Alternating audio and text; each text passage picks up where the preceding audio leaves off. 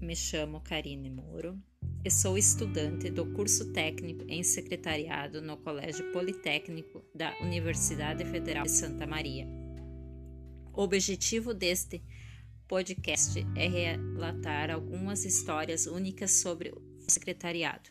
Atualmente não estou trabalhando, mas tive uma experiência de trabalhar como secretária por um ano em uma escola técnica de Santa Maria, sendo que nesse período que trabalhei estava cursando uma pós-graduação em recursos humanos, uma área diferente, mas que tive bastante aprendizagem.